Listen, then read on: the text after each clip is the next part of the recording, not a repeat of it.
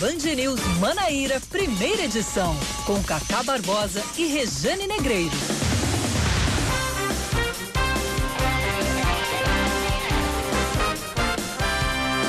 Nove horas 24 minutos em João Pessoa, 9 horas 24 minutos na Paraíba. Bom dia, bom dia, bom dia. Hoje é terça-feira, é dia 31, 31 de março de 2020. É mais um mês indo-se embora.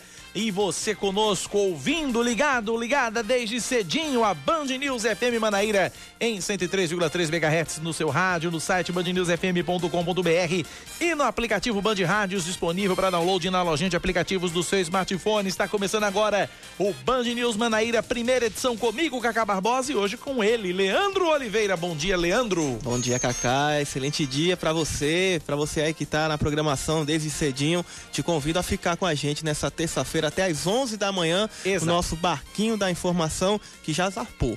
Muito já bem. começou. Já Essa está com remo na mão ou é barco é, a motor? É, vamos, como a gente tá em quarentena, tá muito parado, vamos com o remo na mão, né? Reminho, assim né? Devagarzinho, né? É. Devagarzinho. Ajeite o fone que tá pitando no ar. Oh, meu Deus, desculpa. Isso, muito bem. Vamos aos destaques desta terça-feira, 31 de março de 2020.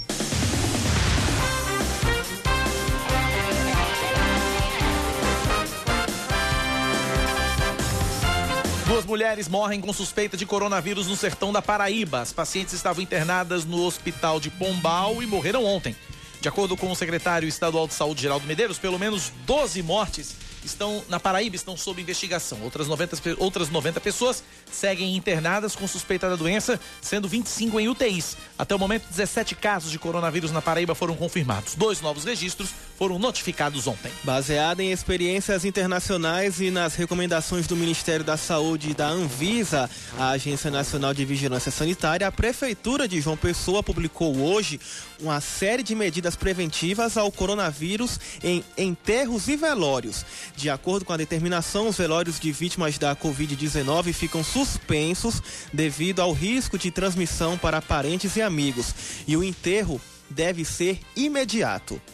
Nos casos sem evidência de morte pela doença, só vão ser permitidos velórios de no máximo quatro horas de duração e enterros em espaços privados com até 10 pessoas, respeitando a distância mínima de pelo menos dois metros. A norma também recomenda que seja evitada a presença de pessoas com idade igual ou superior a 60 anos, além de gestantes, lactantes e pacientes com doenças crônicas ou respiratórias. As feiras livres e mercados públicos de João Pessoa estão funcionando em horários reduzidos. O objetivo é ampliar o combate à prevenção ao coronavírus. De acordo com o secretário de Desenvolvimento Urbano da capital, Zênio de Bezerra, os horários são temporários, mas devem valer até que as restrições de aglomeração também permaneçam. Daqui a pouco a gente conversa exatamente com o secretário Zened para saber os horários de cada, de, cada, de cada mercado público, de cada feira livre aqui na capital paraibana. O ministro do Supremo Tribunal Federal, Marco Aurélio Melo, encaminha à Procuradoria-Geral da República um pedido de afastamento do presidente Jair Bolsonaro. A informação, foi, a informação foi confirmada pelo próprio magistrado. Marco Aurélio encaminhou na condição de relator a notícia crime protocolada pelo deputado federal Re, Reginaldo Lopes do PT de Minas Gerais. A ação aponta inúmeras é, irresponsabilidades cometidas desde o início da crise da Covid-19 que poderiam levar o presidente ao afastamento por 180 dias ou até mesmo uma eventual perda do mandato. Como o ministro optou por não arquivar e enviou o pedido à PGR, o órgão deve se posicionar sobre o caso. O Palácio do Planalto ainda não se manifestou. Falar de esportes agora, paraibana Drusila, jogadora de vôlei do Sesc Rio de Janeiro e da seleção brasileira, é diagnosticada com coronavírus. A atleta de 23 anos está em isolamento e na semana passada apresentou sintomas que, de acordo com ela própria, eram mais parecidos com os de uma virose. O time em que ela joga suspendeu os treinos também na última semana. 928 na Paraíba.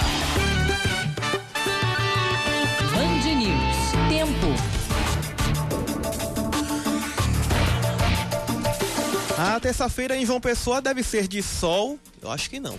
Entre nuvens durante o dia e períodos de nublado, com chuva a qualquer hora. A mínima é de 24 graus, a máxima é de 29. E agora, Kaká, tá em ponto por aqui, 28 graus. Tá perto da, pro, da, da máxima então, né? Exatamente. Campina Grande, a previsão para esta terça-feira também é de sol entre nuvens pela manhã e pancadas de chuva à tarde e à noite, mínima de 21 e máxima de 30 graus. Agora, na Rainha da Borborema, 25 graus é a temperatura. 9 da manhã, mais 29 minutos na Paraíba, 929 9911 9207 é o nosso WhatsApp. É o WhatsApp da Band News FM, 9911 9207 é o nosso WhatsApp. Agradecendo aqui, ouvinte, final telefone 7400. Oi, bom dia. Bom dia para você também. Obrigado pela participação, obrigado pela audiência.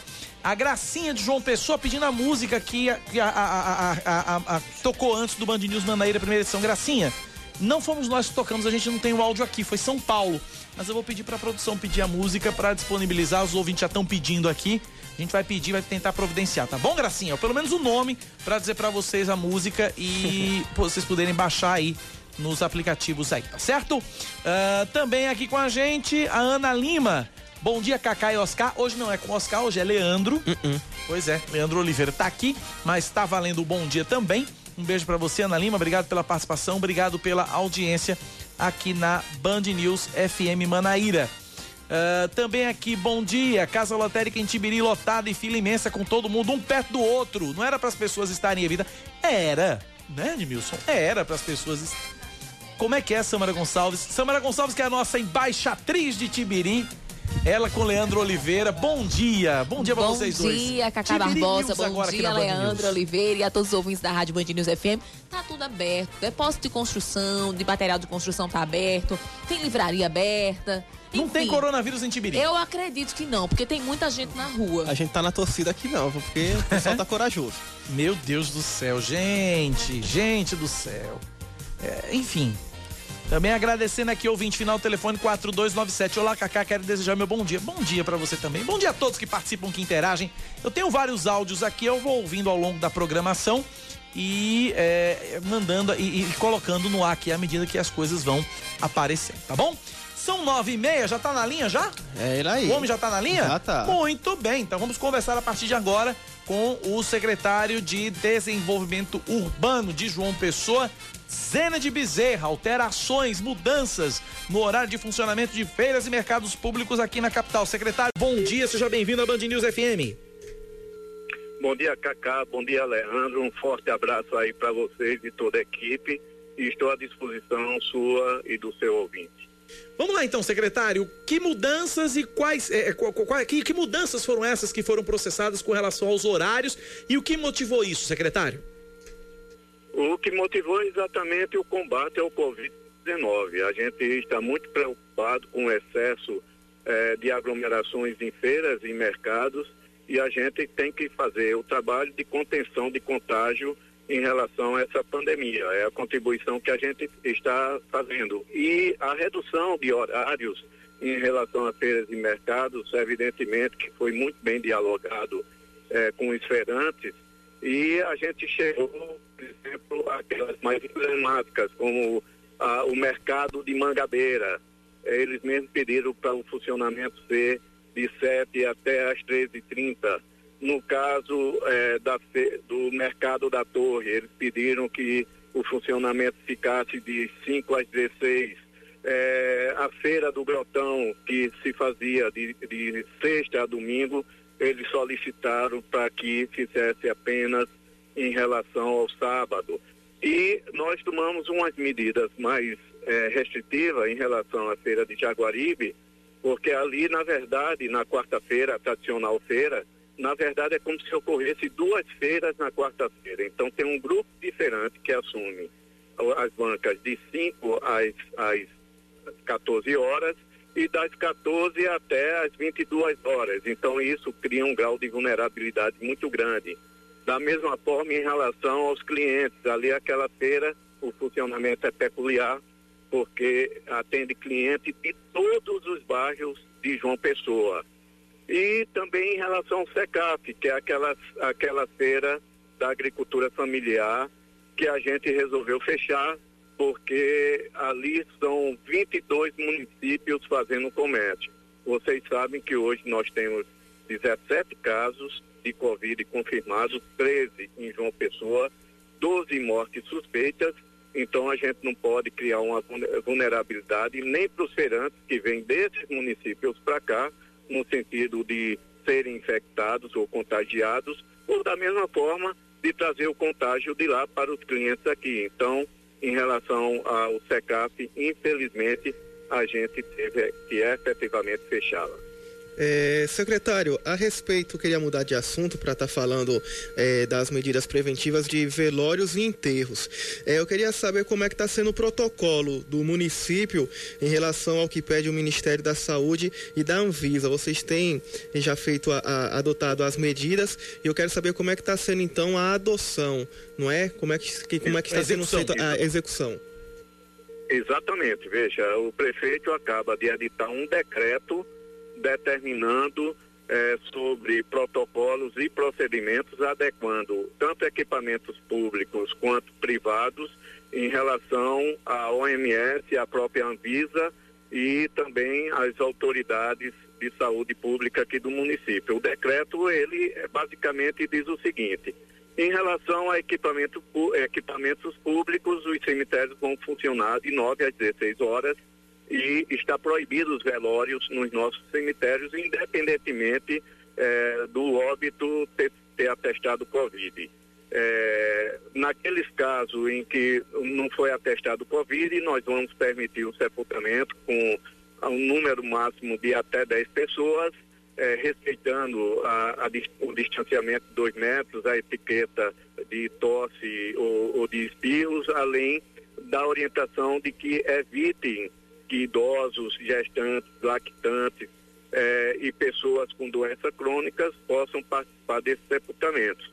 Então, em relação a, a, aos espaços públicos, aos equipamentos públicos, é esse aí. Em relação aos equipamentos privados, eh, aquele, os velórios serão permitidos, entretanto, apenas eh, quatro horas para velar o corpo. E também garantindo aquelas medidas de proteção, álcool gel, o ambiente ventilado, evitar a, a questão de alimentos, é, água é, com copo, os copos descartáveis e também evitando que pessoas do grupo de risco, como eu disse anteriormente, idosos e pessoas com doenças crônicas possam evitar esse ambiente. Essa atitude é uma atitude restritiva forte, mas ah, o governo municipal, o prefeito Luciano Cartacho, fez a opção pela vida. O maior ato de amor ao próximo hoje é o isolamento social e a gente solicita, quem puder, fique em casa e só saia em extrema necessidade. Secretário, eu queria voltar para a questão dos mercados públicos e das feiras, mas eu queria que o senhor falasse sobre um outro aspecto, ah, o trabalho de higienização que tem sido feito nesses locais, secretário. Exatamente. Nós estamos fazendo todo o trabalho de higienização hoje. Nós concluímos em relação ao mercado. Nós vamos fazer hoje é, o mercado é, ali do, do Jardim Veneza, do Tancredo Neves e também é, do Alto do Mateus. Hoje a gente concluiu os mercados. Esse trabalho, evidentemente, que ele é permanente. Acabou hoje, na, é, nós vamos reiniciar do primeiro ponto de partida. Isso em relação aos mercados e feiras livres, mas também em relação às unidades de saúde, onde tem áreas de grande circulação, a SEDURB, junto com a Defesa Civil, a Secretaria de Saúde, através eh, do controle de zoonose e vigilância em saúde e a INLU, nós estamos fazendo esse trabalho. Eh, esse trabalho, como falei, é permanente. Nós conseguimos colocar uma equipe própria da SEDURB para fazer é, de forma imediata, inclusive o trabalho de zeladoria. Concluímos todos os cemitérios também, Cacá. Todos os cemitérios foram feito o trabalho de zeladoria. Eu queria que o senhor falasse rapidinho como é que, tá, como é, que é esse trabalho, como é que foi feito esse trabalho, quantas pessoas foram, foram, foram empregadas, qual foi o tipo de material usado, qual, como foi esse procedimento na prática, secretário? na prática é o seguinte, nós temos 100 pessoas envolvidas nesse processo, em relação às diversas secretarias, a, a, a Vigilância em Saúde Zoonose está é, orientando especificamente em loco também, e os produtos são que, que utilizado é exatamente água e cloro naquela concentração exata para fazer a desinfecção. Então nós temos diversos profissionais, inclusive técnicos da saúde nessa área de desinfecção fazendo os trabalhos nas UPAs, nos mercados e nos cemitérios aqui de João Pessoa. Ainda falando sobre esse processo então de higienização, como é que é, vamos falar então sobre hospitais, né? Desde a semana passada é, a prefeitura começou a fazer e como é que está então sendo esse cronograma? Tem como explicar para a gente como é que vocês estão fazendo nos hospitais aqui de João Pessoa? Tem sim. Agora mesmo a gente está concluindo. Nós já fizemos três UPAs Estamos concluindo a última, que é, que é a do Bancários, a UPA Linde, Lindeberg Farias. É, fizemos Cruz das Armas, fizemos a Célio Pires de Sá no Valentina, fizemos a Oceania em Manareira e estamos concluindo agora, nesse momento, sair de lá exatamente agora, a UPA Lindeberg Farias, mais conhecida como UPA do Bancários. A partir de manhã, a, a partir da manhã, dia 1 até o dia 7, nós vamos fazer todos os hospitais aqui de João Pessoa da rede municipal.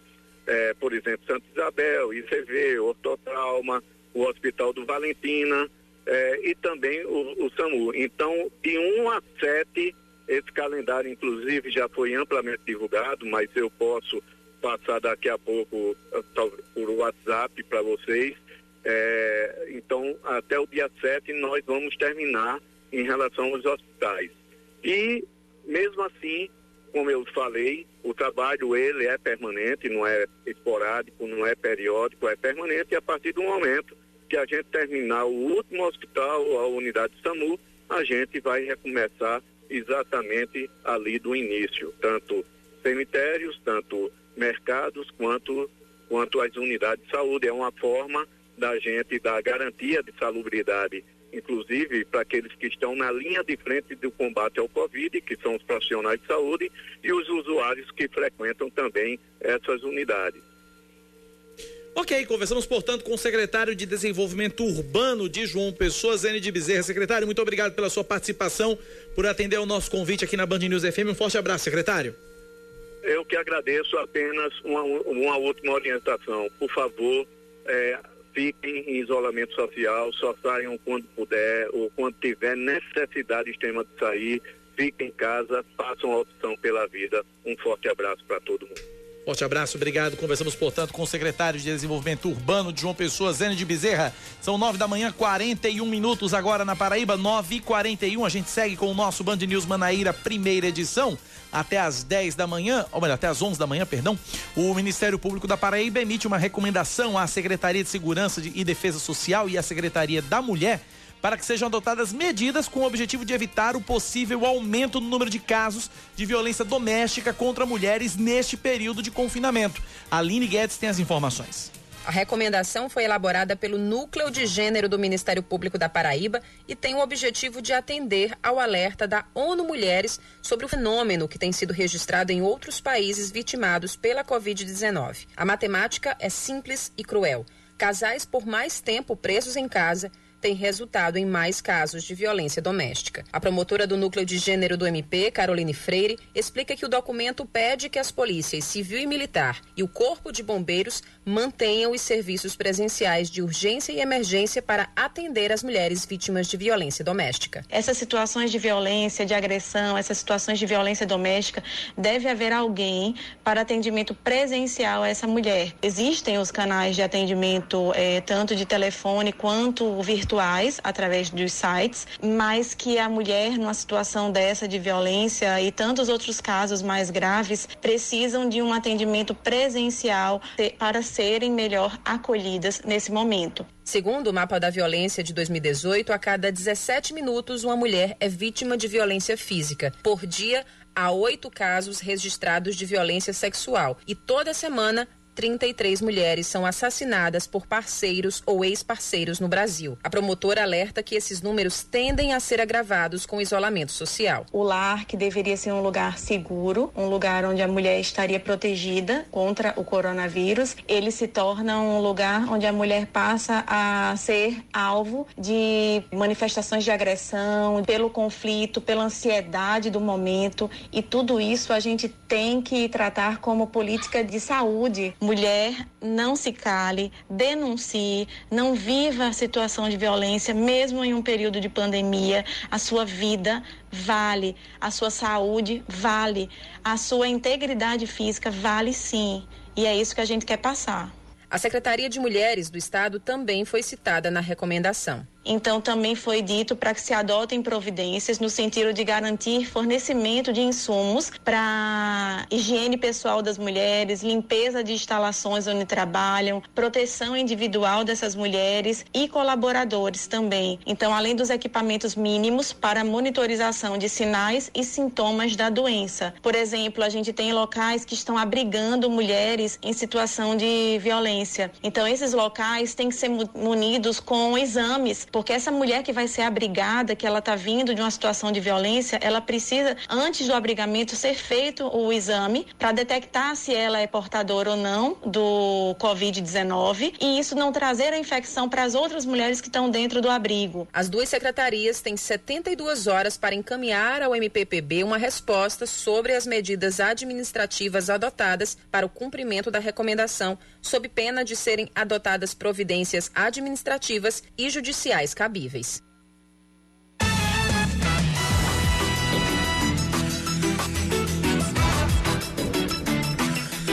É lamentável, né não? Que coisa, hein? Não basta fugir do coronavírus, tem que fugir de agressão dentro de casa. É impressionante, é impressionante. Lamentável. 9h45 na Paraíba, 9 da manhã, mais 45 minutos. Vários ouvintes mandando mensagem pra gente pro nosso WhatsApp, 9911 9207 9911 9207. Já já eu trago algumas interações dos nossos ouvintes, porque eu tô na linha para conversar conosco a, com a Milena Alencar. Ela é procuradora-chefe do Ministério Público do Trabalho na Paraíba. Denúncias por irregularidades trabalhistas relacionadas ao coronavírus. Doutora Milena, bom dia, seja bem-vinda à Rádio Band News FM, obrigado por ter nos atendido. Bom dia, Cacá. Bom dia, Leandro. Bom dia a todos os ouvintes da Band News FM. É um prazer estar aqui em nome do Ministério Público do Trabalho, nesse momento tão difícil que nós estamos vivenciando, para prestar alguns esclarecimentos à sociedade. Nós é que agradecemos a atenção, doutora Milena. Vamos lá, se o número tiver desatualizado, a senhora, por favor, me atualize. É, em 10 dias foram 222 denúncias por irregularidades relacionadas ao coronavírus. O número está certo? Teve alguma alteração, doutora? O número está certo em relação aos 10 dias, mas nos últimos três dias, é, até o dia 30, no caso, nós é, computamos 375 denúncias de irregularidades trabalhistas relacionadas ao Covid-19 no Ministério Público do Trabalho da Paraíba. De fato, é um número muito expressivo, eh, se considerar até mesmo os dados nacionais.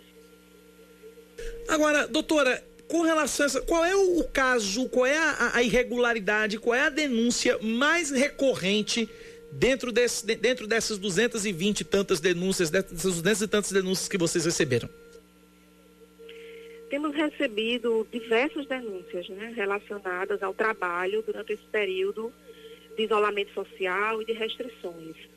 E se referem, em sua maioria, ao não fornecimento de equipamentos de proteção e não observância das normas sanitárias e medidas de contingenciamento, né? a não observância dos decretos estaduais vigentes que regulamentam as atividades que devem permanecer suspensas e bem como o não fornecimento de transporte aos trabalhadores, considerando as limitações impostas à circulação dos transportes públicos de passageiros. Essas são as principais denúncias que nós temos recebido e elas se direcionam, em sua maioria, aos serviços de saúde, às empresas de telemarketing, aos supermercados, bancos e serviços de transporte. É, procuradora, tem havido alguma conversa, alguma negociação para que essas irregularidades venham ser corrigidas? Sim, sempre que nós recebemos as denúncias, é, são instaurados procedimentos investigatórios em face das empresas e são devidamente notificadas para prestar esclarecimentos, apresentar documentos. Doutora? Perdemos o contato com a procuradora. chefe do Ministério Público na Paraíba, doutora Milena Alencar. A gente vai refazer o contato com a doutora. Enquanto isso, vou trazer algumas participações dos ouvintes enquanto a gente refaz o contato aqui. Uh, tem aqui mensagem dos ouvintes aqui, deixa eu colocar. O Francisco Carlos Tá ele com os passageiros dele ouvindo a Band News FM. Obrigado pela audiência, obrigado pela sintonia a todos. Também aqui tem um outro ouvinte aqui, vamos mandar, vamos colocar a mensagem dele de áudio no ar. Muito bom dia, Cacá. Sou Antônio Itibiri, tô rodando por aqui pelo Gásio. E a informação que eu tenho para te dar é que justamente o sinal do gás está apagado e está causando um certo desconforto para quem quer entrar na principal e para quem quer entrar é, para as ruas aqui de, de, João Paulo II é, e para funcionários, enfim. Aí só um alerta aí para você aí, ver se consegue falar com o pessoal da CEMOB, não sei. Para ver se conserta aqui que está um pouco é, desconfortável aqui pro pessoal. Bom, bom dia para você, bom dia para toda a Band News é, Manaíra aí. Obrigado, Antônio. Um abraço para você. Obrigado pela participação. Obrigado pela audiência e pela sua, pela sua mensagem aqui na nossa programação. A gente já refez o contato já? A gente refez o contato? Já estamos na linha de novo com a procuradora-chefe do Ministério Público do Trabalho na Paraíba, doutora Milena Alencar. Ela respondia uma pergunta de Leandro Oliveira. Vou pedir para Leandro refazer a pergunta, para como ela estava no começo da resposta, aí ela responde a, a, a tudo de uma vez. Antes de mais nada, doutora Milena, nos ouve? Bom dia, pois não. Sim, Vamos lá então. A ligação caiu. Então, Leandro Oliveira refaz a pergunta. Bom, uh, o que eu tinha perguntado foi, foram, uh, foi a respeito das irregularidades, né? Como, como é que tem, como é que está sendo feito aí toda essa tratativa com as empresas? Caiu de novo. Abençoa, Senhor. Abençoa, Senhor, esta telefonia. Amém. Eita, nós, começou. Tava bonzinho ontem. Ontem tava maravilha. Ontem, ontem tava filé, ninguém caiu, né? Ligação, ninguém. Hoje tá, tá uma beleza, tá? Bênção, Senhor. Abençoa. 9 da manhã, 50 minutos na Paraíba, 9h50. Leonardo, casa lotérica no Geisel, filas imensas e sem respeitar a distância de segurança. Denuncia a guarda municipal. Guarda Municipal. Sobre o telefone da Guarda Municipal, Samara, por favor, tem um telefone que a Guarda Municipal criou para denunciar aglomerações. Só você denunciar a Guarda Municipal no instante, o pessoal chega lá. Esperamos, né? Pelo menos a função é essa. Mas é, daqui a pouco a gente vai descobrir esse telefone, tem um, uma linha, um contato para você denunciar exatamente aglomerações em João Pessoa. Vamos refazer o contato. Já estamos de novo com a doutora? Vamos lá então? Vamos lá então. Doutora, acho que deu para entender a pergunta do Leandro Oliveira. A senhora pode, pode responder, doutora. Com fé em Deus na Virgem Bom, Maria que vai funcionar esse telefone. Amém. Bom, é, essas denúncias que nós vimos recebendo, né, estão sendo, é, em relação a essas denúncias, estão sendo instaurados procedimentos investigatórios distribuídos aos procuradores do trabalho aqui da, da Paraíba. E nos autos desses inquéritos civis, as empresas estão sendo notificadas a prestar esclarecimentos e comprovar a regularização da conduta. Estão sendo expedidas também diversas notificações recomendatórias dirigidas a, a esses empregadores que, que vêm sendo denunciados, para que observem as normas né, de, de, segurança e demais normas preventivas em relação a esses trabalhadores que continuam trabalhando. É, Milena, o Ministério Público do Trabalho destinou mais de 5 milhões de reais aos cofres públicos para ajudar na implementação de ações para conter a pandemia da Covid-19 aqui no estado. Eu queria saber a respeito desse montante, é, a, a origem dele.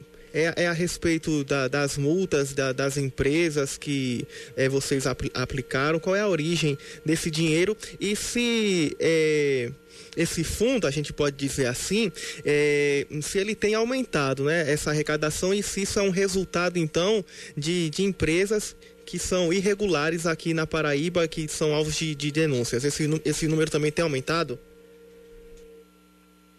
Bom, o Ministério Público do Trabalho em todo o Brasil vem promovendo essas destinações é, visando ao combate né, da, dessa crise causada pelo Covid-19. Aqui no estado da Paraíba, nós já contabilizamos 5 milhões e 300 mil reais destinados para essa finalidade. Esses valores, eles são oriundos de condenações judiciais e acordos firmados perante a Justiça do Trabalho da Paraíba em ações interpostas pelo Ministério Público do Trabalho em face de empresas e do próprio governo. Certo? Então, são feitos acordos para que os valores que, é, a que as empresas tenham sido condenadas sejam revertidos em prol dessa destinação, em prol de, da, da, utilização exclusiva é, para aparelhamento do sistema de saúde, aquisição de equipamentos, aquisição de respiradores, de equipamentos de proteção para os profissionais de saúde. Esses valores estão sendo destinados para o próprio estado da Paraíba, para o Fundo Estadual de Saúde da Paraíba, para o município de João Pessoa, para o Fundo Municipal de Saúde de Campina Grande e para os hospitais universitários de João Pessoa e de Campina Grande. Os entes que estão recebendo esses valores devem comprovar nos autos judiciais a utilização exclusiva para essa finalidade e o Ministério Público do Trabalho estará, estará vigilante e fiscalizando a correta utilização desses valores e prestando contas à sociedade. Doutora Milena, para a gente finalizar, é, nós temos recebido aqui na Band News, estamos conversando com a procuradora-chefe do Ministério Público do Trabalho na Paraíba, doutora Milena Alencar. Doutora Milena, a gente tem recebido aqui na Band News uma série de denúncias com relação a, várias irregularidades é, trabalhistas, né? Muita gente diz, olha, empresa tal tá fazendo assim, empresa tal não tá fazendo assado, enfim. E aí, e aí vem aquela velha pergunta, cadê o Ministério Público? E aí, doutora Milena, eu saio em defesa do Ministério Público dizendo o seguinte: olha, o Ministério Público não tem bola de cristal, não tem como adivinhar. É preciso que o Ministério Público seja provocado. E eu estou dizendo isso para pedir para que a senhora, por gentileza, informe e traga para os nossos ouvintes os canais de contato com o Ministério Público, como as pessoas podem provocar e como as pessoas podem denunciar irregularidades nas empresas ao Ministério Público do Trabalho. Doutora Milena? Pois não. O Ministério Público do Trabalho não está recebendo atendimento presencial, excepcionalmente, claro. durante esse período. Uhum. Mas nós temos recebido denúncias 24 horas, né, por meio do, da nossa página, no, no endereço www.prt13.mpt.mp www.gov.br. Vamos lá então, doutora, devagarzinho para que as pessoas possam anotar. É, é, é, é, um endereço bem diferente, é bem complicadinho. Vamos de novo. Sim.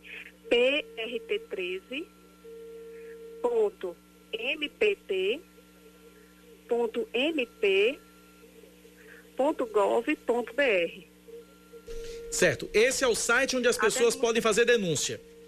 Sim, lá no site vai, vai existir um, um setor específico para que qualquer cidadão formalize a sua denúncia, inclusive não precisa se identificar, pode ser anônima, e nós certamente adotaremos as providências.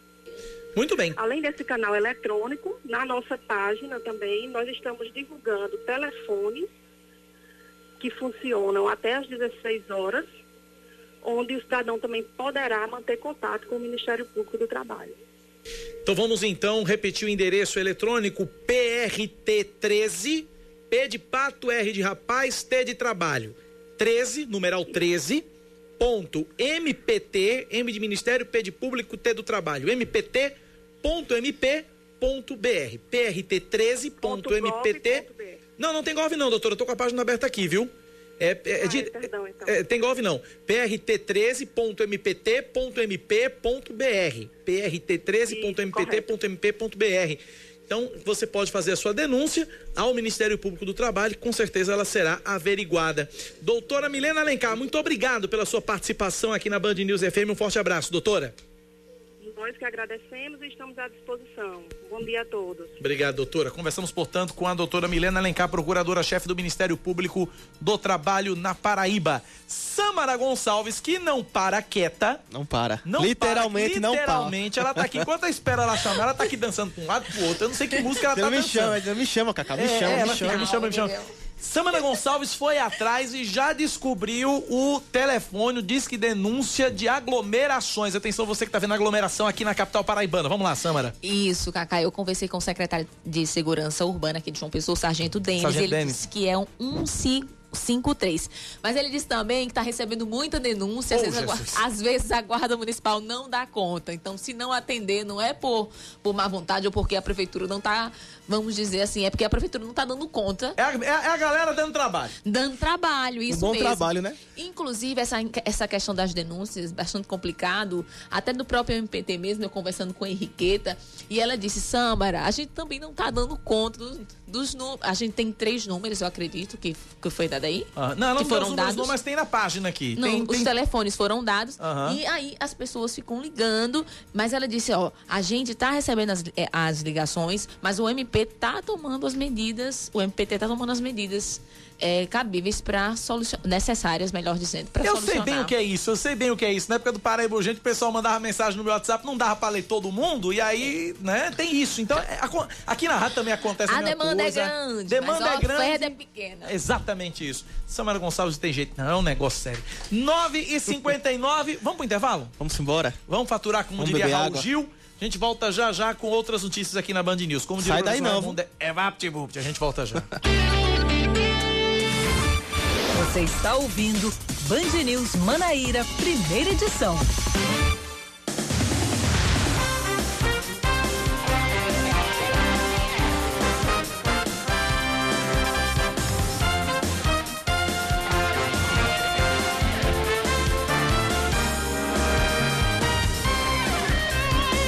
Dez horas, cinco minutos, estamos de volta com mais um bloco aqui no seu jornal Band News Manaíra, primeira edição. O governo do estado pode requisitar a partir de agora que os hospitais privados disponibilizem leitos e equipamentos de proteção individual para o atendimento à população atingida pelo coronavírus. Isso é o que estabelece um decreto assinado pelo governador da Paraíba, João Azevedo, e publicado hoje no Diário Oficial do Estado. A medida é para garantir o atendimento à saúde durante a pandemia da Covid-19 e tem como base o inciso 25 do artigo, do artigo 5 da Constituição Federal. Da mesma forma, se achar necessário, o governo pode requisitar bens móveis e imóveis para a mesma finalidade e até insumos para a produção de máscaras, por exemplo. Seguindo com mais destaques para você, um acordo entre a Prefeitura de Campina Grande e representantes do Sindicato das Empresas de Transportes Públicos decidiu que a frota de ônibus do município vai ser suspensa durante o fim de semana. A frota já está reduzida em 30% de segunda a sexta-feira e vai parar completamente aos sábados e domingos. De acordo com a Superintendência de Trânsito e Transportes Públicos de Campina Grande, as empresas estão tendo prejuízo devido ao pouco fluxo de pessoas. Uma nova reunião deve acontecer sábado para definir o futuro do transporte público na Rainha da Borborema. O ministro do Superior Tribunal de Justiça, Francisco Falcão, determina que os recursos obtidos em um acordo de colaboração premiada no âmbito da Operação Calvário sejam destinados à luta contra a Covid-19. A investigação apurou fraudes na gestão de hospitais públicos. O dinheiro deve ser distribuído na proporção de 72% para Paraíba e 28% para o Rio de Janeiro. De acordo com a decisão do STJ, os recursos vão ser destinados ao Ministério da Saúde e devem ser utilizados para a aquisição de insumos médicos hospitalares de necessidade emergencial. O acompanhamento do uso dos cerca de 3 milhões de reais vai ser feito pelo Ministério Público Federal. O Senado Federal aprovou ontem o voucher de 600 reais por três meses para trabalhadores informais de baixa renda em razão da crise do coronavírus. O projeto de lei foi votado no plenário virtual da Casa e 79 parlamentares aprovaram um texto que segue para a sanção do presidente Jair Bolsonaro. Também na, na sessão, os senadores aprovaram um texto que destina merenda escolar para as residências de alunos da rede pública durante a pandemia. Recentemente, o ministro da Economia, Paulo Guedes, afirmou que com a aprovação da medida, o impacto nas contas públicas pode chegar aos 45 bilhões de reais. Agora há pouco, o presidente Jair Bolsonaro disse que vai sancionar o Corona Voucher nesta manhã ainda. Só depois da sanção, aí depois da sanção, o início dos pagamentos passa a depender de regulamentação do Poder Executivo. Ou seja, enquanto não sair a regulamentação, e aí eu tô recebendo uma é. enxurrada de mensagens aqui no WhatsApp. Eu Cacá, eu vou receber quando? Cacá, eu vou ter direito? Cacá, isso, Cacá. Eu não sei, ninguém sabe, porque vai depender da regulamentação do Poder Executivo. Saindo a sanção do projeto, que deve ser hoje, saindo a regulamentação, é que a gente vai poder ter a resposta de quem vai receber, quando vai receber, como vai receber, se vai ter cadastro, se não vai ter cadastro. Enquanto isso, vou aqui replicar a recomendação que eu ouvi ontem, salvo engano, do ministro da Economia, Paulo Guedes, ou então de algum outro ministro é, é, é, eu não me lembro qual, mas que ele diz o seguinte: pelo amor de Deus, agora não cliquem em link nenhum para cadastro. Era o que eu ia de, falar. Para cadastro do, do, do, corona, do, do Coronavoucher, porque não vai ter, é vírus. Se chegar algum, algum WhatsApp, alguma mensagem no seu WhatsApp, clique aqui para se cadastrar e receber o benefício do governo federal é vírus, não adianta. É vírus pior que coronavírus. Coronavírus pega você, o vírus pega seu celular e aí acaba tudo.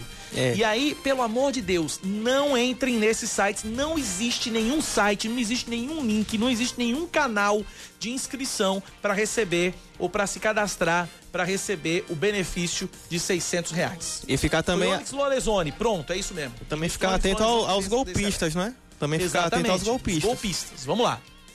Esportes para mim. É você, vamos lá. O ex-jogador Ramon Menezes é o novo técnico do Vasco. O treinador substitui Abel Braga, que deixou o cargo há cerca de um mês. Multicampeão na década de 90 com a camisa do Gigante da Colina, Ramon retornou a São jo... ao São Januário no início de 2019 para ser auxiliar técnico permanente. Quem também volta ao clube é Antônio Lopes como novo coordenador técnico. Ele participou de algumas das principais conquistas do Vasco, incluindo incluindo a Libertadores de 1998. 10 da manhã, 10 minutos na Paraíba, 10 e 10, 9911-9207, 9911-9207 é o nosso WhatsApp. Aldeci, filho do Valentino. Aldeci, acabei de falar que ainda não se sabe quem vai ter direito ou quem não vai ter direito, porque ainda não foi regulamentado. Quando sair a regulamentação, eu prometo, eu, Samara Gonçalves, Leandro Oliveira, todo mundo promete que vai trazer uma pessoa aqui que vai explicar tintim por tintim, quem tem direito, quem não tem, como fazer, como não fazer. Por enquanto, é esperar, é aguardar para ver quem vai ter direito, quem não vai ter direito ao voucher de 600 reais. E aí eu vou pedir agora mais uma para Samara Gonçalves entrar em contato com o Detran. O ouvinte aqui, Adilson Valentina, está perguntando o seguinte: como é que ele vai fazer o pagamento de PVA se não encontra um Pague Fácil aberto? Né? Então vamos lá então. Samara Gonçalves já vai correr atrás do Detran, daqui a pouco ela traz a resposta, viu? Um abraço, obrigado ao Adilson, obrigado também ao Aldeci. Tem que ter paciência com relação a esse benefício de 600 reais. As respostas elas virão no tempo certo e no tempo exato. São 10 da manhã, 11 minutos da Paraíba, 10 e 11. O homem já tá na linha? Sim. Muito bem. Vamos conversar então com o presidente da FAMUP, a Federação das Associações de Municípios da Paraíba, Jorge Coelho. Presidente, Bom dia, bem-vindo mais uma vez à Rádio Band News. Bom dia, Cacá. Bom dia a todos os ouvintes da Rádio Band News. Bom, a situação dos municípios que já não era das melhores em condições normais de temperatura e pressão, agora com a crise do coronavírus se agravou de uma forma aguda. O que é que a FAMUP tem discutido e o que é que a FAMUP, a FAMUP pretende propor ao governo do estado ou ao governo federal para tentar aliviar essa situação que já não é das melhores em condições normais, presidente? Olha, você disse muito bem, você disse muito bem, Cacá. A, a, a gente está numa situação muito difícil nos municípios. E aqui eu quero fazer um reconhecimento dos gestores e gestoras desse estado da Paraíba, os prefeitos que têm feito um ótimo trabalho, têm lutado e dentro da medida do possível, pouco recurso que as medidas de quarentena sejam efetuadas nos seus municípios. A dificuldade, é, até porque então, ainda não chegou a ajuda do governo federal, não chegou o que realmente foi, foi pedido. Né? É, é, as demais federações do Estado brasileiro, junto com a CNM, a Confederação Nacional dos Prefeitos dos Municípios, né, fizemos aí 17 é, é, reivindicações ao governo federal para que os municípios não venham a sofrer com essa queda de arrecadação e com a transferência de recursos, tanto da saúde como da área de social. Os prefeitos, no primeiro momento, estão fazendo o dever de casa com recursos próprios, com as condições que eles já têm.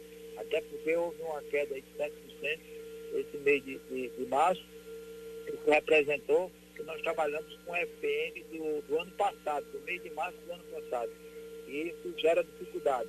Mas a FAMUP tem orientado, a FAMUP tem emitido é, o, o, o, a, as orientações tem feito com que os prefeitos sejam bem assessorados e também tem feito pela educação, também junto ao governo do Estado, para que é, é, no âmbito né, de recursos os, os, municípios não sejam penalizados e sim ajudados. Porque você sabe, Cacá, que na ponta é os municípios. Se o governo realmente passar o que está falando que vai fazer, repassando recursos, que até agora não entrou nenhum recurso, digo aqui, não entrou nenhum recurso nem na área social, nem na área de saúde, nem reposição de algum, algum é, de recursos.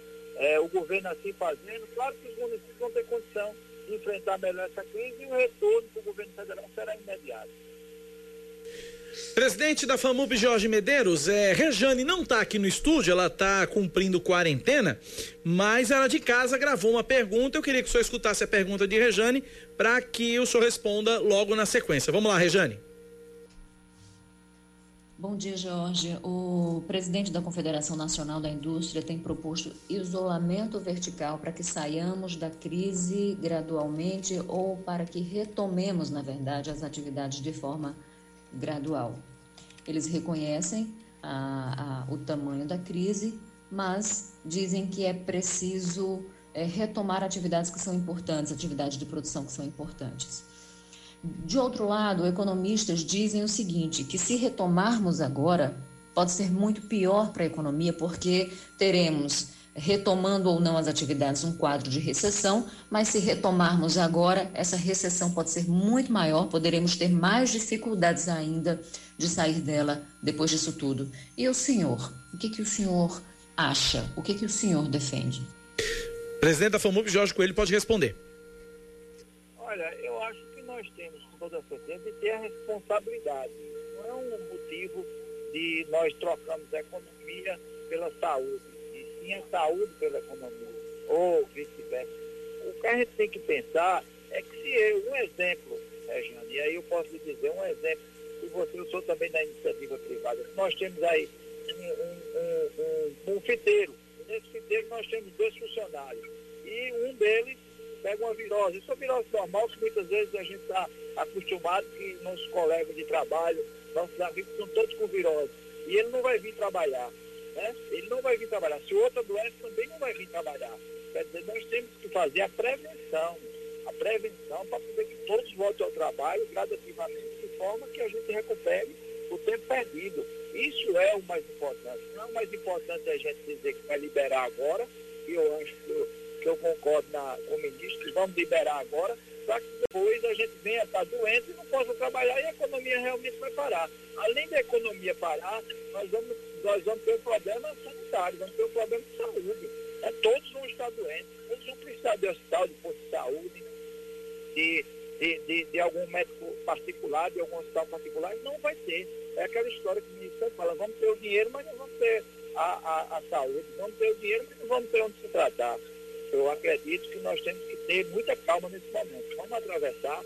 A, o momento é de, pre, é de prevenção. Acredito que no decorrer dessa semana para outra, sim, alguns serviços essenciais têm que ser reabertos, até porque quem mais está sofrendo realmente é aquele que não tem um salário, vive de vender sua mercadoria, vive de vender o, o, que, o que trabalha na rua ou que tem o seu comércio para levar o pão para casa, levar alimento para sua família. Esse realmente está sendo penalizado, porque não tem nem a quem vender. Porque se coloca ele na rua, não tem gente para comprar.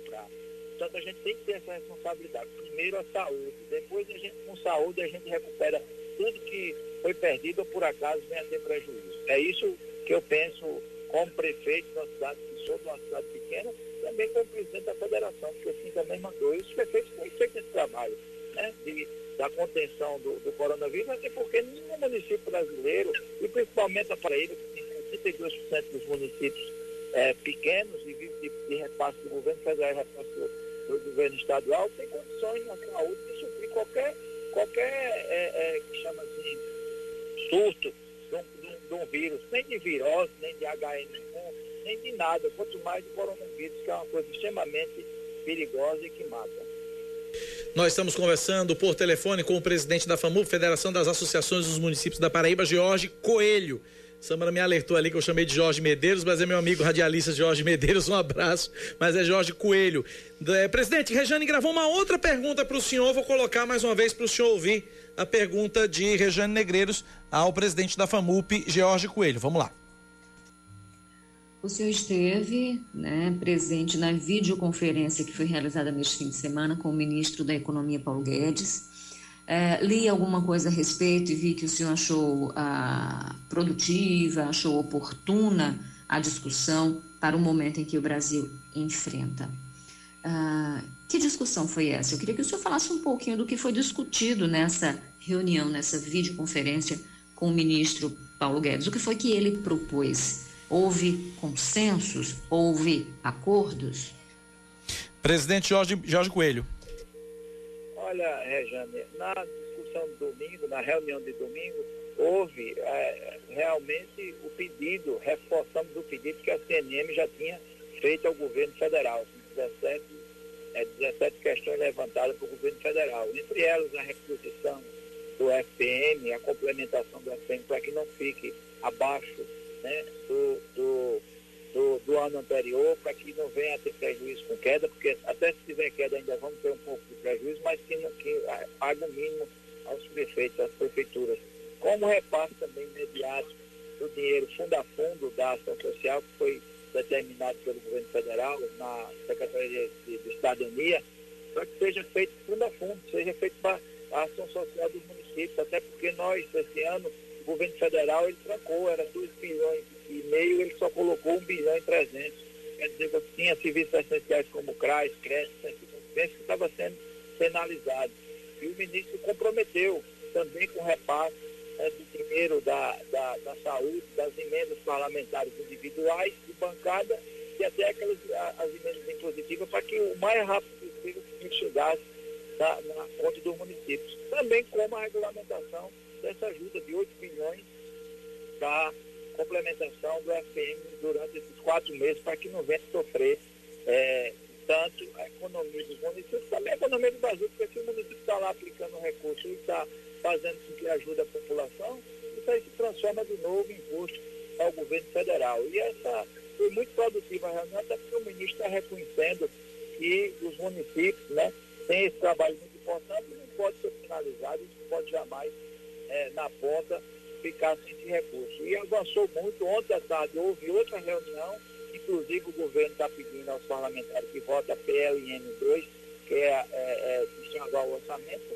para poder fazer com que esse recurso chegue o mais rápido possível aos prefeitos. Também no Congresso, o deputado Efraim Filho, líder do, do DEM, no Congresso, junto os demais parlamentares, está fazendo com que vote hoje, talvez vote até hoje, é, uma PL que é, determine seja, não seja, é, é, seja determinado que o mínimo né, pago ao, ao, ao, ao FM né, é, dos municípios, e isso votando também é uma garantia, que aí o Congresso está votando, está dando essa garantia a, aos municípios, isso é muito bacana, porque aí você fica mais garantido, e com a, com a, com a anuência do governo, justamente porque está fazendo esse acordo, e espero que eles cumpram, até porque até agora, posso dizer com toda certeza, sou gestor do município pequeno, até agora, é, nessas duas semanas, não entrou nenhum recurso, nem na área de saúde, nem na área de ação social, para que os prefeitos venham tomar as suas, as suas iniciativas de ajudar a população. Para finalizar, Leandro Oliveira pergunta para Jorge Coelho, presidente da FAMUP. É, presidente, ainda falando sobre outras alternativas para minimizar os impactos negativos nos municípios, é, em videoconferência, prefeitos a nível nacional têm feito, têm realizado videoconferências, não é, a respeito disso. Já foram abordados a liberação de 30% do fundo das cidades para custeio dos serviços de assistência social à saúde, liberação é, de mais de, de, milhões de, de, reais, falando também a respeito das conquistas da Confederação Nacional dos Municípios referentes aos repasses do FPM e ao Fundeb. Então eu queria me atentar agora ao Fundeb, que é um importante instrumento de distribuição de recursos da educação, não é que promove o financiamento da educação básica pública e que está aí para ser é, extinto. Então, a respeito disso, Presidente, qual é o seu entendimento da manutenção do Fundeb e também do uso desse, desse recurso no combate à Covid-19? Olha, é, Leandro, a, a manutenção do, do Fundeb é, é, essencial. Né? Nós temos que manter isso aí e, e, e mais ainda, posso dizer com certeza, reforçar mais dinheiro para poder ter uma educação melhor, ter uma, uma educação que os municípios consigam cumprir com seus, seus deveres, suas aplicações, né? o que é, é fundamental a educação. Agora, é, isso agora está sendo um pouco deixado de lado por conta dessa pandemia, mas já tem uma, uma na comissão do Fundeb, na Câmara Federal, já, já está sendo trabalhado esse novo Fundeb, com esse recurso que vai ser também destinado para ele, que aumenta também esse fundo, e a própria CNN, a Confederação Nacional do Município, também tem feito sua parte, junto com as federações, é, colocando lá suas, suas ideias e colocando também lá suas sugestões. E a gente quer é um Fundeb mais forte. Não, não, não, não, se explica, viu, Leandro, dentro do, do, do, do fundo que a gente sabe que tem que dar educação, sabe que tem que bancar a educação, bancar professor, bancar o custeio, bancar tudo, e você veja dentro desse fundo, quando você fala na merenda, que é o principal, também que você sabe que tem é, famílias vulneráveis, tem, tem, tem lugares que os meninos precisam e sabe que aquela alimentação é fundamental para poder que ele estude e, e aprenda, e você colocar 0,36 centavos por aluno, por aluno, 7,20, 20 dias de aula. Quer dizer, um aluno é, R$ 7,20 Quer dizer, isso é uma vergonha. E, e o trabalho que os, que os prefeitos têm feito, até poder participar com recursos próprios já pouco, mas poder complementar para poder dar uma merenda de qualidade, isso é que ninguém está vendo. Isso é que ninguém fala, né? Aí a gente está trabalhando para que esse novo Fundeb seja muito mais forte, muito mais é, com recurso e muito melhor aplicado. É, o governo tem que esquecer essa história está criando programa por cima de programa que não vai resolver nada. Temos que investir na, verdadeiramente no professor, temos que investir na infraestrutura e principalmente no aluno. Muito bem, conversamos, Perfeito. portanto, com Jorge Coelho, presidente da FAMUP, Federação das Associações de Municípios da Paraíba. Uh, prefeito, muito obrigado pela atenção, um forte abraço, até a próxima. Obrigado, Cacá, obrigado a todos vocês que fazem a Band News e, com certeza, estaremos sempre à disposição para discutir a pauta municipalista e levar a informação da sociedade do que se passa no municipalista, até porque hoje a gente está precisando de muita ajuda, nós todos irmanados nessa luta contra o coronavírus. Obrigado, prefeito. Conversamos, portanto, com Jorge Coelho, presidente da FAMUP, 10 e 26 intervalo, a gente volta já. Você está ouvindo Band News Manaíra, primeira edição. 10 horas 31 minutos na Paraíba, viu, dona Sônia? Agora me censure no ar. Diga que não é dona Sônia, vá. Diga que não é dona Sônia, diga. Horas, horas, horas. Soninha, Soninha é o nosso anjo da guarda aqui, que cuida da redação, cuida da rádio. Anjo tá, chique. Né? A nossa Soninha chique aqui. Agora eu chamo ela Dona Sônia, chamei ela fora da Dona Sônia. Ela disse, Dona Sônia nada, meu nome é Sônia. Agora eu chamo no ar. Diga de novo, Dona Sônia, vá. Tchau, dona Sônia. Bom dia. Vamos a mais destaques desta terça-feira. Os setores de comércio, moda, construção civil são os mais afetados pela crise da Covid-19 na Paraíba. Esse foi o resultado de um estudo feito pelo Sebrae. O levantamento também aponta que os microempreendedores individuais vão ser os mais impactados pela pandemia, já que 82% dele pertencem deles pertencem a atividades consideradas de setores da economia mais vulneráveis. Outros segmentos apontados na lista de possíveis impactados são de alimentação, beleza, oficinas automotivas e saúde. 10 e 32 seguindo com mais destaques, o governo do estado iniciou hoje o cadastramento de artistas que estão impedidos de trabalhar devido à pandemia de coronavírus e que necessitam de auxílio financeiro. De acordo com o edital publicado no Diário Oficial do Estado, o projeto Meu Espaço pretende beneficiar mais de 70 artistas com um auxílio de mil reais. Para participar, eles devem, em troca, gravar um vídeo que vai ser transmitido online pela Fundação Fundação Espaço Cultural da Paraíba. Choveu nas últimas 24 horas em João Pessoa 75,8 milímetros, de acordo com a Defesa Civil, com direito a raios e trovoadas para desespero da nossa produtora Érica Leal. Os bairros mais atingidos pela chuva foram Manaíra e Tambalzinho. Apesar do volume, a Defesa Civil não registrou ocorrências em João Pessoa. A taxa de desocupação sobe para 11,6% no trimestre encerrado em fevereiro, atingindo 12 milhões. 12 milhões e 300 mil desempregados, de acordo com a PNAD contínua divulgada hoje pelo IBGE. O aumento na comparação com o trimestre terminado em novembro, com 11,2%, interrompeu dois trimestres seguidos de quedas significativas no desemprego. Por outro lado, a taxa de desocupação continuou caindo na comparação com o trimestre encerrado em fevereiro do ano passado, quando ficou em 12,4%. Nesse grupo estão os trabalhadores sem carteira, trabalhadores domésticos sem carteira, empregados empregadores sem CNPJ, os conta própria sem CNPJ e trabalhadores familiares auxiliares. Falar de esportes. Depois de suspender o calendário durante o primeiro semestre por conta da pandemia do coronavírus, a Confederação Brasileira de Futebol Americano decidiu adiar o início do Campeonato Brasileiro de Futebol Americano por tempo indeterminado. A competição estava marcada para começar em julho, mas com o avanço da Covid-19 no Brasil, a ideia é manter as pessoas isoladas em casa para evitar aglomerações. Além disso, a primeira fase da competição, que seria disputada em seis jogos, como nos anos anteriores, este ano vai acontecer com apenas quatro partidas. 10 da manhã, 34 minutos na Paraíba, 10 e 34. Um ouvinte mandou uma mensagem para o nosso WhatsApp. Sim. Preocupado, dizendo o seguinte: Cacá, eu preciso pagar o IPVA, mas não tem Pague Fácil aberto, como é que eu vou fazer?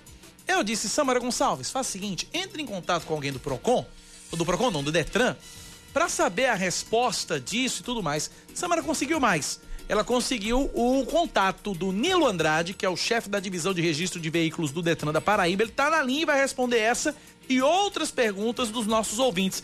É, Nilo, bom dia, seja bem-vindo à Rádio Band News. Bom dia. Estou à disposição para responder o que for é, necessário. Obrigado por ter atendido a nossa solicitação. Primeira pergunta é a pergunta do ouvinte que motivou esse contato é, o, o, não tem lugar para pagar. O, o ouvinte está dizendo que não consegue encontrar um, um, um, um local para pagamento do IPVA. O IPVA vence hoje, final 3, salvo engano. Como é que ele faz? Oh, no, no nosso site, no www.detran.pb.gov.br, está disponibilizado uh, as guias para saldar essas dívidas. Inclusive o IPVA tem dois, tem dois estados. Pode ser a guia que paga é, no Pague Fácil ou no Banco do Brasil, ou a guia que é com a ficha de compensação, que pode pagar em qualquer banco.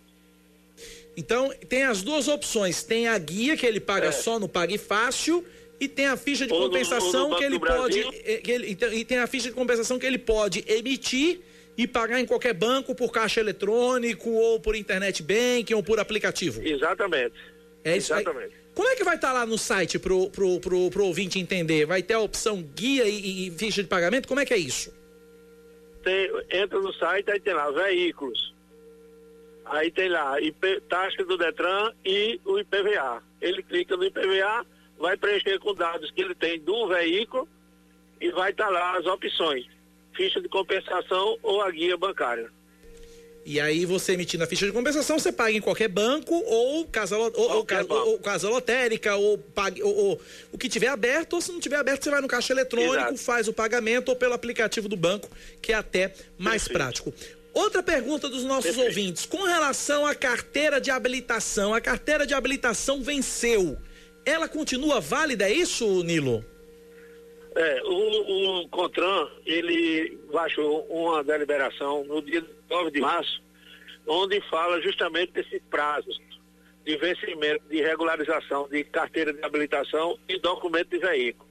Então, todos esses prazos, eles estão suspensos, tá? Então, a, a, se tiver uma, a venda de um veículo, o recibo, que tem um prazo de 30 dias, se vencer durante esse período, ele, ele vai estar suspenso esse, esse prazo então, quando voltar ao Detran, ele pode fazer a, a, a regularização sem nenhum, sem nenhum pagamento de, de, multa. Isso também com relação à carteira de habilitação.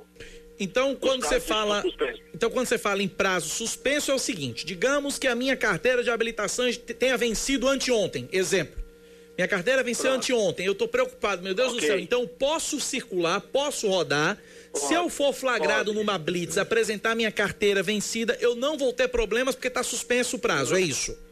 Exatamente, exatamente. Prazo, os prazos estão suspensos. Agora, pessoa pode também, no site do Detran, tirar a guia e de renovação da habilitação e já deixar ela paga.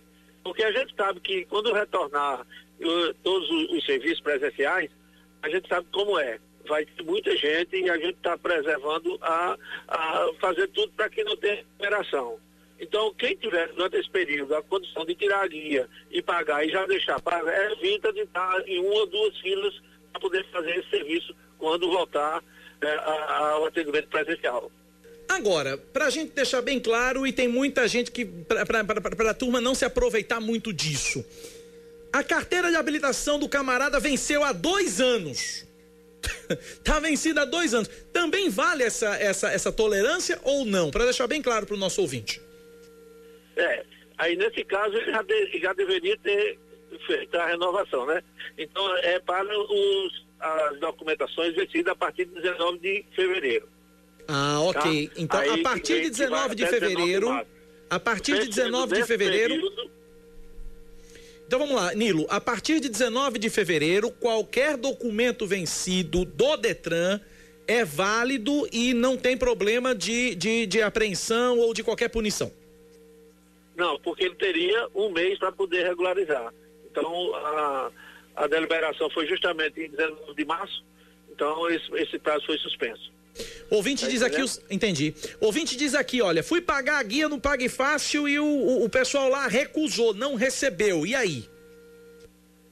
Aí é, eu não tenho como informar, porque todas as pessoas estão tirando as guias e estão pagando. Pague Fácil, Banco do Brasil e no caso do IPVA ainda tem a opção do, do de fazer aquele pagamento em qualquer banco na ficha de compensação. Eu desconheço que o Pago Fácil não esteja recebendo. Então, essa, essa informação eu não tenho para te informar. Até agora, todo mundo está pagando e ninguém está fazendo essa reclamação. Então, com relação ao Pague Fácil, Fácil. Então, com relação ao Pague Fácil, deve ser algum problema relacionado ao próprio Pague Fácil. E aí, é, camarada, meu amigo, exato. minha amiga, Procon, denuncie o Procon. Se o Procon não, se o é. Fácil não está querendo receber o documento que é obrigação dele receber, aciona o PROCON. O PROCON, no instante, bate lá no Pague Fácil. Leandro Oliveira tem pergunta para o nosso entrevistado Nilo Andrade, chefe da, da, Divisão de Registro de Veículos do Detran da Paraíba. Ah, acho que ficou bem claro. O que eu queria perguntar era a respeito se haveria mais alguma prorrogação de algum outro prazo, não é?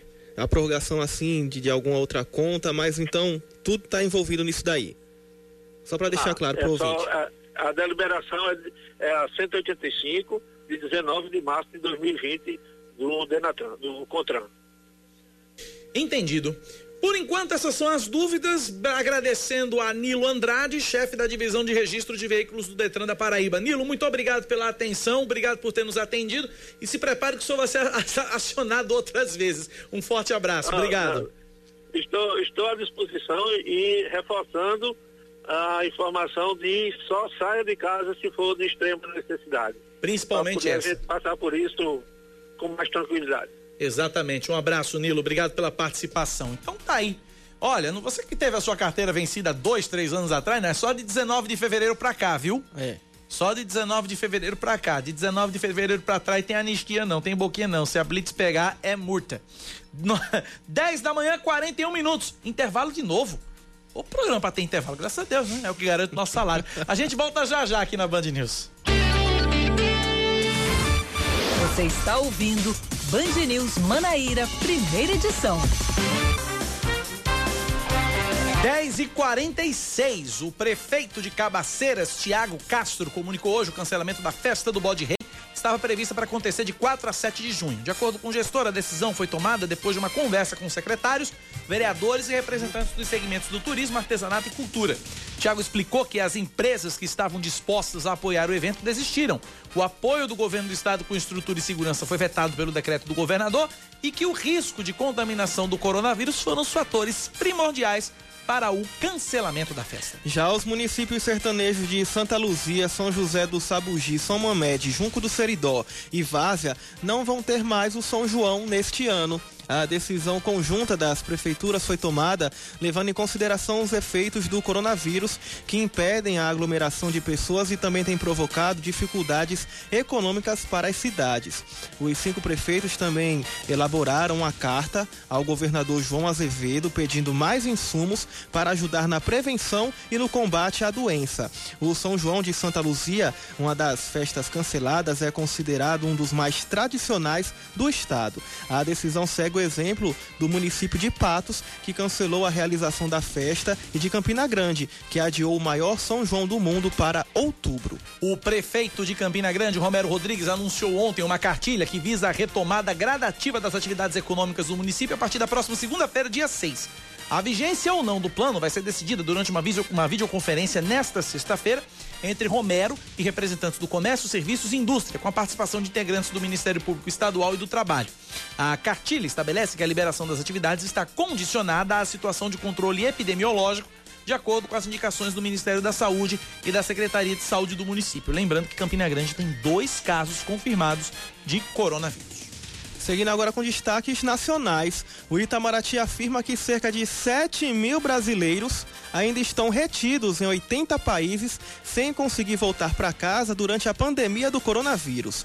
Outros 8 mil brasileiros já conseguiram ser repatriados. Desde o início da crise, empresas aéreas e aeroportos deixaram de funcionar e, em alguns países, os voos internacionais foram cancelados. Ontem, um voo fretado pelo governo brasileiro trouxe 100 159 pessoas que estavam em Quito, no Equador.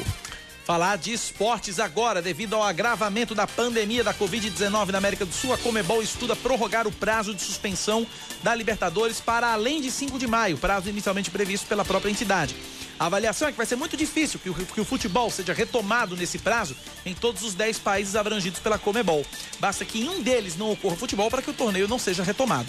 Além disso, as fronteiras entre todos os países precisam ser reabertas, situação hoje que é imprevisível. No último dia 12, a Comebol havia suspendido os jogos da Libertadores por uma semana e prorrogou a suspensão para até 5 de maio. Até o momento da interrupção haviam sido disputadas duas das seis rodadas da fase de grupos, para tentar aliviar a situação dos clubes, a Comebol adiantou o pagamento de parte da premiação relativa a esta fase da competição. 10h49 na Paraíba, trouxe a informação, trouxemos a informação do prefeito Romero Rodrigues, que deve liberar o, o, a, o funcionamento de comércio e serviços em Campina Grande a partir da próxima segunda-feira, dia 6. Mas, na contramão disso, eu tenho duas informações. O governador do Distrito Federal, Ibanez Rocha, acabou de anunciar que prorrogou o isolamento social que ia até domingo para até o dia 11 de abril. De acordo com ele, existe a possibilidade de estender a medida para até depois da Páscoa, dependendo de como a curva de infecção do coronavírus se mostrar. É, inclusive, ele disse que vai investir em alguns setores como obras para fazer a economia do Distrito Federal gerar, girar. E também uma outra, uma outra informação é que profissionais da área de saúde ligados ao governo de São Paulo estão recomendando ao governador João Dória que estenda o prazo da quarentena em São Paulo. A reunião foi realizada ontem à noite para discutir o tema. Por enquanto, a medida ela segue válida até o dia 7, ou seja, até a próxima terça-feira.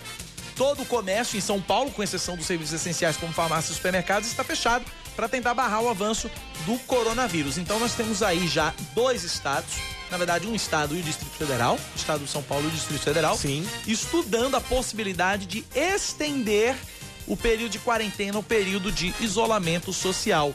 Né? E já precisa ficar bem esclarecido, né? A gente já está na terça-feira, porque o decreto, ele, a, a, quarentena, né, que é de 15 dias, ela já acaba na próxima sexta-feira. É, é, na verdade, é, acaba, o decreto vai até domingo. O decreto vai até domingo, dia 5. Decreto até domingo, dia 5. O decreto do prefeito de Campina Grande, Romero Rodrigues, e o, prefeito do decreto do, e o decreto do prefeito João Pessoa, Luciano Cartacho. É tanto que ontem eu estava hum. ouvindo a, a, rádio, a rádio Arapuã Sim. e o, os, os, amigos, o, o amigo Tember Cardoso, juntamente com o Fernando Braz ontem, e eles conversavam com o presidente do Sintu, Isaac Júnior Moreira. Isaac disse que, caso não haja nada em contrário, como o decreto do prefeito de João Pessoa, Luciano Cartacho, termina no domingo, na segunda-feira os ônibus retornam em João Pessoa, né? E aí vamos aguardar se vai haver ou não prorrogação dos decretos em Campina Grande, em João Pessoa e até na Paraíba, como é que fica essa situação. Fato é que Distrito Federal e São Paulo devem prorrogar os decretos de isolamento social. Tá, então a gente tem que ficar atento para saber como é que fica então a situação aqui na Paraíba. São 10h52. É, ontem nós trouxemos a informação de que o vereador Tanilson Soares, de João Pessoa, vereador Tanilson Soares, do PSB, é, deu entrada num pedido de licença sem vencimento por 120, 120 dias para tratar de assuntos particulares, abrindo vaga para o suplente Renato Martins, que inclusive ontem eu tinha dito que ele era do MDB, mas é do Avante. Então, é, nós temos então já um suplente, que é Renato Martins, mas hoje foi anunciado o afastamento por licença médica, também por 120 dias, da vereadora, que agora é titular, Helena Holanda. Vereadora Helena Holanda, do Partido Progressista, vai se afastar por uma licença médica. Quem assume é o, é, é o suplente Edson Cruz, também do Partido Progressista. A, a, a ideia da, da, da, da, da vereadora Helena Holanda é se tratar é cuidar da saúde. Ela, tem, ela apresenta algum, alguns problemas de saúde que precisam ser tratados, por isso ela vai se, se afastar da, da Câmara Municipal. E aí assume a vaga Edson Cruz. Então temos dois novos vereadores aí pelo menos de forma interina. É, Renato Martins, no lugar de Tanilson, é, Tanilson Soares, e Edson Cruz, no lugar de Helena Holanda. Edson Cruz, que é da região, salvo engano, de Mangabeira. Se não me engano, Edson Cruz é da região de Mangabeira. Então temos dois, são dois vereadores que estão assumindo cadeiras de forma interina na Câmara Municipal de João Pessoa. Vamos acompanhando aí. Uma onda de pedidos de, de, de, de licença. Dois pedidos de, de licença. É, a vaga essa de Helena Holanda que foi conquistada na justiça, não foi? É, aquela, aquele embrolho, aquela vaga que ficou em aberto de Eduardo Carneiro. Isso. Eduardo Carneiro saiu da Câmara, foi para a Assembleia, ficou aquela vaga aberta há mais de um ano, e aí a justiça deu é, ganho de causa a Helena Holanda, que na época era suplente, agora titular do mandato. São 10h53 na Paraíba, 10 da manhã, 53 minutos. Tá gravado, é isso, Samara Gonçalves? É, falando, é? falando de bem. política. Falando de política, tem a hora dela. Política, com Rejane Negreiros. Não foi em 31 de março, foi em 1 de abril. O golpe de 64 se deu no dia da mentira, quando João Goulart, presidente constitucional, foi deposto. Abortava-se ali um regime democrático e paria-se uma ditadura. Controvérsia à parte, o fato é que houve sim a ditadura e longos e sombrios 21 anos de cerceamento de liberdades. Os saudosistas de plantão vão dizer, vão lembrar do milagre econômico de 68 a 73. O Brasil cresceu mesmo no período, em média 10% ao ano. Conseguiram modernizar a economia, a inflação caiu, mas o preço foi alto.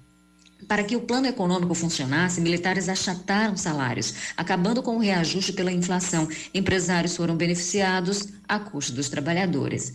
Com o aumento da concentração de renda, cresceram também as distorções sociais. Os mais pobres sofreram, e muito. Durante o regime ditatorial, houve grandes investimentos em estradas, indústrias automobilísticas, tudo baseado no alto endividamento externo. Mesmo com a crise mundial do petróleo, a equipe econômica decidiu manter o crescimento a qualquer custo, fez um empréstimo em cima do outro e o país se atolou em dívidas.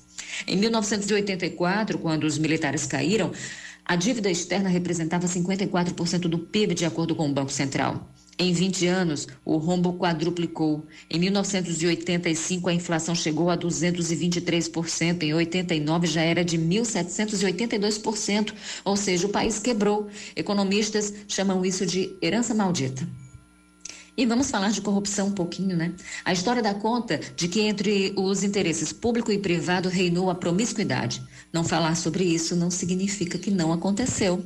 O silêncio se explica pela forte censura aos veículos de comunicação durante a ditadura, controle de menos e instituições amordaçadas, Estado, Ministério Público, Judiciário. Com o AI-5, ato institucional número 5, houve forte repressão no país, com fechamento do Congresso Nacional em 68, tortura de adversários políticos e desaparecimento de mais de 400 pessoas. Tudo devidamente registrado e embasado em documentos e depoimentos colhidos na Comissão Nacional da Verdade. Ainda assim, alguns casos vieram à tona, principalmente no período de transição. Um deles envolve a suposta cobrança de propina por parte do ministro da Fazenda, Delfim Neto, em obras de financiamento e compra de equipamentos de usinas hidrelétricas. Foi durante a ditadura militar que se pavimentou também o terreno para pagamento de propinas a empresas como Camargo Correia e Odebrecht. Na Paraíba, a Comissão da Verdade apurou que 131 paraibanos foram torturados. Há quem defenda o contrário, há uns que dizem. Ah, meus pais, meus avós garantem que isso não aconteceu, que só bandido era perseguido é o negacionismo típico da ignorância. Professores, pesquisadores, artistas, políticos, camponeses, jornalistas foram perseguidos. Uns fugiram, outros foram exilados, mortos. Aqui na Paraíba foram muitos casos, como eu falei, 131 torturados, de acordo com a Comissão da Verdade. Agora, um dos perseguidos pelo regime foi o promotor de justiça e professor da UFPB, HC de Almeida. Em 64, ele foi demitido e encarcerado em Fernando de Noronha, acusado de crimes contra a segurança nacional. O terror para ele só acabou em 79, para ele e para a família, com a lei da anistia, quando conseguiu retomar as funções. 56 anos depois, né, da implantação do regime militar, do golpe de 64, o que, que eu posso dizer? Bem, num país que jamais enterrou a ditadura e ainda hoje persegue o conhecimento e a ciência, ser professor ou defensor né, das liberdades garantidas constitucionais é mesmo subversivo. E o meu desejo que muitos deixem de mitificar um passado que nunca viveram, porque não existe ordem nem progresso em uma ditadura e fora do exercício das liberdades que o Estado democrático nos garante. Aí, Rejane Negreiros, que está em home office, está fazendo o comentário dela e as participações dela de casa, mas 1h20 ela vai estar ao vivo na TV Manaíra Band apresentando o primeiro plano o programa que começa depois do Fala Cidade com Vitor Freitas, que começa ao meio-dia, e antes do programa Muito Mais com Gerardo Rabelo, que é 1h40, na TV Manaíra Band. Olha, é, a Arquidiocese da Paraíba anunciou hoje que as missas da Semana Santa vão ser celebradas na Paraíba sem a presença do público. Igrejas vazias na Semana Santa. A decisão é uma forma de prevenir o contágio do coronavírus. As celebrações acontecem em João Pessoa, Campina Grande, Guarabira e Patos. A previsão é de que as missas sejam transmitidas pelas redes sociais e demais meios de comunicação vinculados às dioceses. As celebrações vão contar com uma equipe litúrgica reduzida que deve tomar os cuidados necessários para a prevenção e para a prevenção de transmissão e contágio da doença. Então tá aí mudanças nas celebrações da Semana Santa, missas sem público, apenas online, como vem acontecendo nas celebrações nas missas regulares de domingo. 10 da manhã, 59 minutos e meio. Ponto final no Band News Manaíra, primeira edição desta terça-feira, 31 de março de 2020. Mas é, a partir do meio-dia tem a programação local da TV Manaíra Band com Vitor Freitas no Fala Cidade, 1h20 Regiane Negreiros no primeiro plano, 1h40 Gerardo Rabelo no Muito Mais, 2h30 da tarde o chefe Wellington Almeida com o programa Sabores e eu às 6h50 da noite não estou com o Paraíba Urgente, que está em quarentena, mas eu vou estar numa live às 6h50 da noite no Instagram, arroba TV Band Manaíra. Mesmo horário do Paraíba Mesmo horário do Paraíba Urgente. Hoje eu vou conversar com uma nutricionista, a Thaisa Rodrigues. A gente vai falar sobre fome emocional em tempos de quarentena. Parece que o povo come mais, né? O pessoal parece que come mais. Pois é, então a gente vai falar sobre isso com a nutricionista. 6h50 no Instagram da TV Manaíra, arroba TV Band Manaíra. Vem aí o Band News no meio do dia. Leandro, abraço, até amanhã. Abraço, Cacá, valeu. Vem aí o Band News no meio do dia com o Felipe Bueno e Carla Bigato no Noticiário Nacional e Oscar Neto nas notícias locais. Tchau, até, até amanhã. Fui. Você ouviu Band News Manaíra, primeira edição.